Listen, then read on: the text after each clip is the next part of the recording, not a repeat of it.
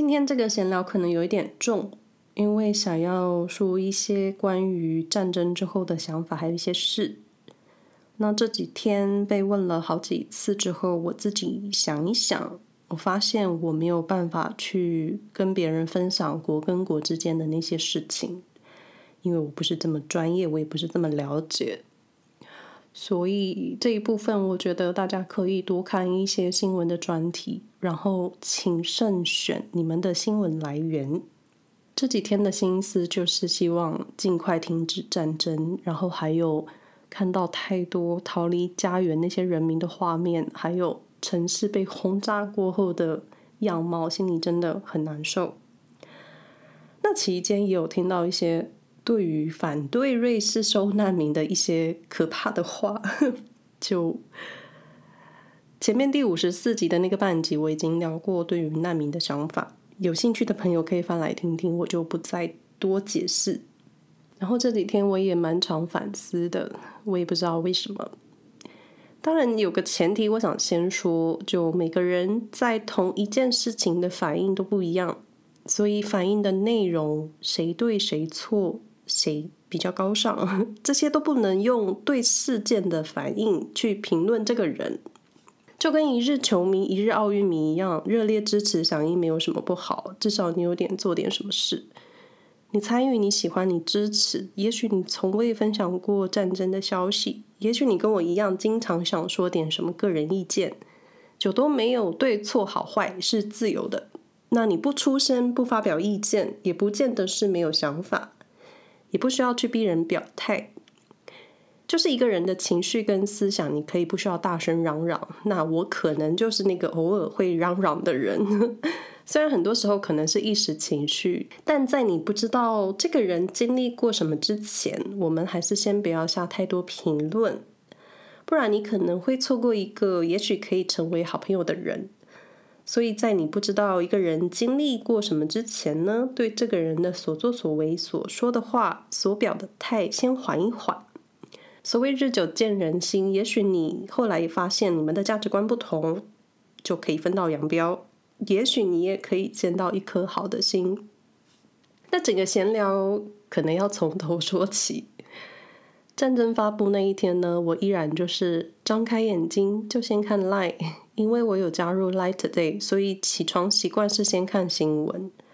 然后跟很多人一样，看到发动战争的标题就是立刻惊醒。我先生每天早上都比我早起，因为他早上都会做一些体能训练。然后期间，他还会用手机跟我传讯息，就我们经常就是在最遥远的距离呢，在旁边传简讯。然后我发讯息跟他说：“你是没看到新闻吗？”然后几秒后，这个人就从地板上整个弹起来，也是吓歪的表情。相较之下，我们家这位先生对于战争的感受力是比我强很多。那我记得在难民那一集有提过。有稍微提过他的背景，那他是在德国出生的。那小时候因为父母离异，跟着妈妈回到伊朗一段时间。那本来生活就是一个每个孩子都希望的平安正常童年，但是在他还小的时候呢，伊朗发动了伊斯兰革命，开始有示威，开始有攻击事件。那这个孩子经常就是跟着家人躲在地窖。听着天空的飞弹声，或是路上的子弹枪击，所以他对于战争以及不公不义的这些事情，是比我这个天秤座还生气的。当然，他幸运在新政府开始接管伊朗之前离开，抵达德国，其实变相就是一种小难民，只是他不需要餐风露宿，可是他还是有一个很惨的童年啦，对对不起。对不起啊，先生，我其实找不到更好的词，因为我觉得你的童年真的也蛮惨的。但其实没有要比谁惨，就其实世界上还有很多小孩子是被现实逼着早一点长大的。那我很幸运，我想我们同一辈的台湾朋友都很幸运，没有经历过战争。啊，虽然岛内两党经常互相厮杀，但也没有真的出什么大规模的人命。我确实没有经历过战争，所以感同身受度就很低。但身边有一个感同身受度高的人，你自然就会被他影响。倒也不是日日恐慌，就是你很不舒服，或是你恨，恨就是受苦的都是人民，既得利益者都在家看电视。就我用了很少用到的最高级形容词，恨。发动战争那一天应该是礼拜四、礼拜五吧。那几天的心情就是经常在看新闻，每次划手机真的就是希望停止停战的消息。可是到今天都还没有等到，就是到今天我录音的时候都还没有等到，看到的都是那些很伤心的画面还有讯息。对于各国的制裁，我其实没有什么感受，因为我觉得苦的又是俄罗斯人民，他们其实也不想战争吧，而且他们应该也觉得莫名其妙，一个人狂野的野心牵连了整个世界，就你就会觉得你已经没有形容词可以形容你的感受了。然后我想到我们的乌克兰好朋友，他是先生同事的太太。我跟他有看过几次展览，对，他是个喜欢艺术的朋友。她给我的感觉就是很刚烈、个性很强的女性。印象最深刻的事情是她在父权主义的职场去争取女性升迁作为高级主管的一些行为，因为他真的恨透了公司内部的官僚还有公司政治。他非常优秀。我记得他告诉我，他在十六、十七岁之前离开乌克兰。那他的家乡在乌克兰很偏、很穷困的地方，地名我是忘了。就他的形容，就是一种鸟不生蛋、没有希望的地方。也许他比较偏激一点，或是比较激进一点，所以他有机会到德国，他就是要把德语学好，因为他不想错过拥有在欧洲念书、在德国发展的机会。所以他的英语、德语还有法语是非常好的，所以他给我的感觉真的就是一个活生生的战斗民族女性在我的面前。只是他一直在为自己的人生还有职场战斗。那他现在在微软做高阶主管，是我一个很钦佩的人。瑞士的乌克兰移民，我觉得应该也不少。就我个人肉体的感受，这几天好比这几天出门的三次。都在三个不同的地方看到乌克兰的国旗，甚至在路上看到一名女性是披着国旗走路的。那不知道为什么，当时很想哭。这里一般就是你来自哪里，在国际活动上的时候，你就会挂上自己国家的国旗。好比欧洲杯的时候，我就看到很多意大利国旗。记得去年还是前年，欧洲杯还是世界杯？嘿，对不起，我不是认真的足球迷，我就是前面所说的一日球迷。我在社区公寓看到黄色、蓝色的旗，当时想说：“诶，这是哪一国？我没有看过这个国旗。”查了一下才知道是乌克兰。所以当我知道战争的时候，就也联想到了我们的邻居，虽然我不认识他们，朋友的家人都在乌克兰。就过了一个礼拜之后，不知道他们现在状况如何。战争头几天，先生收到。在乌克兰的朋友说，我们家一家都睡在车子里，因为房屋被损坏了。你听到的感觉就是很心痛，然后再看看我们的居住环境，看看清幽什么都没发生的好看的瑞士，你就会觉得都二十一世纪了，还打什么仗？当然，过去有一些国家的内乱在战乱，就好像没有被，好像没有像这一次这么被世界高度重视。但也可能因为俄罗斯前面动作太多，一度让人觉得不可能开战。也更有可能是我们收到的讯息太容易，也可能你觉得不可能开战这件事情真的很不高明。然后真正发生的时候，就是世界级的傻眼，真的很傻眼。当然，对于国与国之间的纠葛，那些政治角力，在我看来都是每个国家追求自己的利益。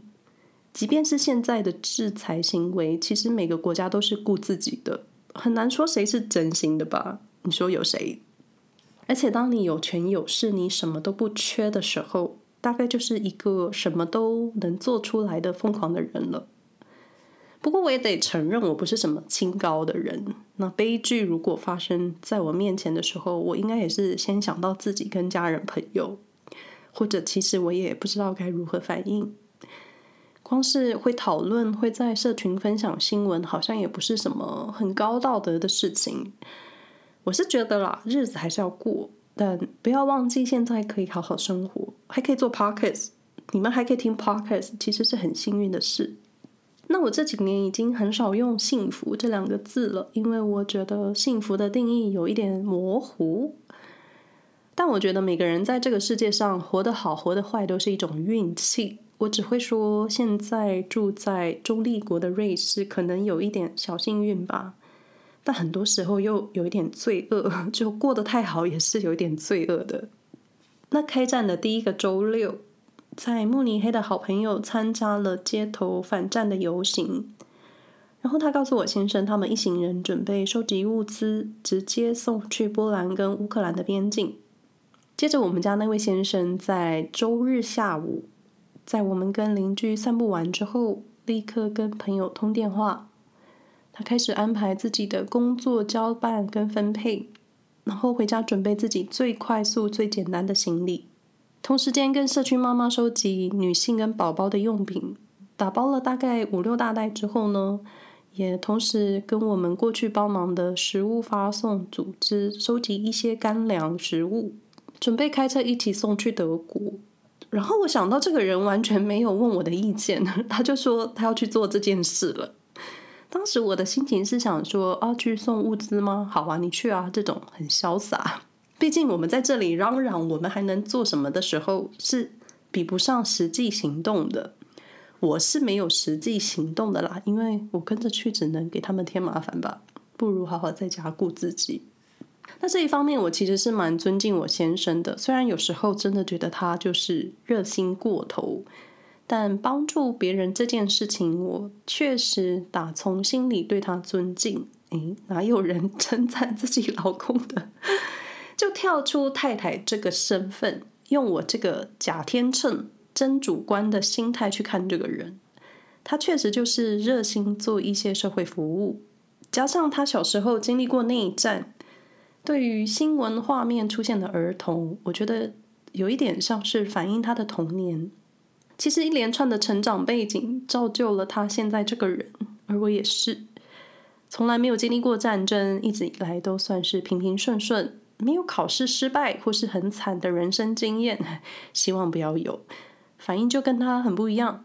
除了捐钱捐东西，我就提醒自己不要忘了世界上发生的事。我们还是可以好好生活，好好吃饭，好好享乐，但不要忘记我们还能烦恼这些小事，烦恼明天吃什么，晚餐吃什么。就其实我确实很常跟朋友说。只要没有人员伤亡或是死亡的危险，我们平常担心的小事都可以解决。而且仔细想想，我们担心的事情真的很小。有时候我会觉得，我这样的反应就是一种冷漠无情。毕竟可能有人失恋啊，有人东西被偷，伤心难过什么的，我都觉得这件事情很小。好啦，心受伤的时候也是一种伤。但不晓得你们知不知道，失恋的伤心会比你肉体伤心的伤恢复之后，你整个人会变得更强大。好，我扯远了。那在我先生快速收拾东西，准备联络好一切之后，我们家那一位就要准备去德国。那他们的计划是到德国之后，收集收到的物资，然后直接开车出发到波兰，从他们的出发地到波兰边界的军事据点。开车最快十二小时，路上你会停靠、下车、走动、休息，可能会花上更多时间。朋友们算是一个小组织吧，应该说他们自己组织的，共有六个人，三台小巴士，两人一组，轮流开车。后来知道其中一组是乌克兰人跟俄罗斯人，他们是好朋友。然后先生离开之前，我问他：“那你预计什么时候回来瑞士？”他说：“我不知道什么时候回来。”对，你就会想这什么意思？他又说一次，我不知道什么时候回来。我当下才有一种焦躁感，因为你出国念书，你搭机旅游，你都有一个毕业典礼回程机票。你出门送个东西，然后跟我说我不知道什么时候回来。虽然他不是去打仗，但听起来就是一种哎什么鬼？可我又想到那些上战场，不论乌俄两边，他们的家人也是，不知道他们什么时候可以回家耶。好，我有一点激动了。当然我会担心，而且谁知道发疯的人会做什么事情？尤其前天，尤其前几天看到嗯、核电厂被占下的那些新闻，你的心就是很纠结。而且欧洲大陆连在一块，就是一种很近啊，战争很近。可能是我们真的太多管道看到新闻的消息，也可能是我人在欧洲，也有可能是我们有乌克兰的朋友，你就会有一种太近了。什么时候停战？什么时候划开手机，打开的画面是结束战争了？那录音的现在，先生正在准备回瑞士的路上。虽然不知道哪一天真的会到家了，可能是今天晚上或是明天吧。他们一开始从慕尼黑出发，先到波兰的边境，把收到的物资都卸下分配之后呢，在花了一整天之后，他们接着在波兰又开始采购物资、收集物资，送到匈牙利跟乌克兰的边境。匈牙利应该是他们最后一个站，因为现在录音的时候他在布达佩斯。不过，因为他说我不知道什么时候回来，所以我真的还不确定他是今天到还是明天。那一到波兰的边境，他就发给我嗯蛮伤心的照片，就是逃离家乡的人在边境等待被安置。就天知道有没有可能好好重建家园，因为你家都不一样的心情是你很难想象的，而且都是妇女跟幼童。那我先生对于小孩子的爱是我的。千万倍吧，所以我觉得他就是心里很强的去做这些事情，送货配货，整顿配送，然后几个小时发讯息跟我说他刚离开乌克兰回到波兰，一切安好。我想说这什么鬼？什么时候跨境去乌克兰？是去哪里了？结果就是只是送到乌克兰边境，把物资卸下，后续就会有人处理。但你看到简短的文字，你脑中真的会出现很多想象的画面。而且你仔细看地图的话，乌克兰要直线冲到瑞士，就是斯洛伐克、奥地利就可以到瑞士嘞。只有两个国家在中间，我就会觉得这一切真的太近了。好，我要冷静一下。就谁不想要好好的家？那这几天脑中就有一句歌词：没有国，哪里会有家？就。但是为了国，你需要牺牲什么？组成国的人不是人民吗？那人民就是被国家安排的小旗子吧？哎呦，觉得很想哭。我们还是可以好好生活，但要提醒自己认真生活，不要忘了其他有各种辛苦的人。记得，只要没有人有立即的受伤跟死亡，你可以解决的事情都是小事。希望能平安。我们下回再说喽，拜拜。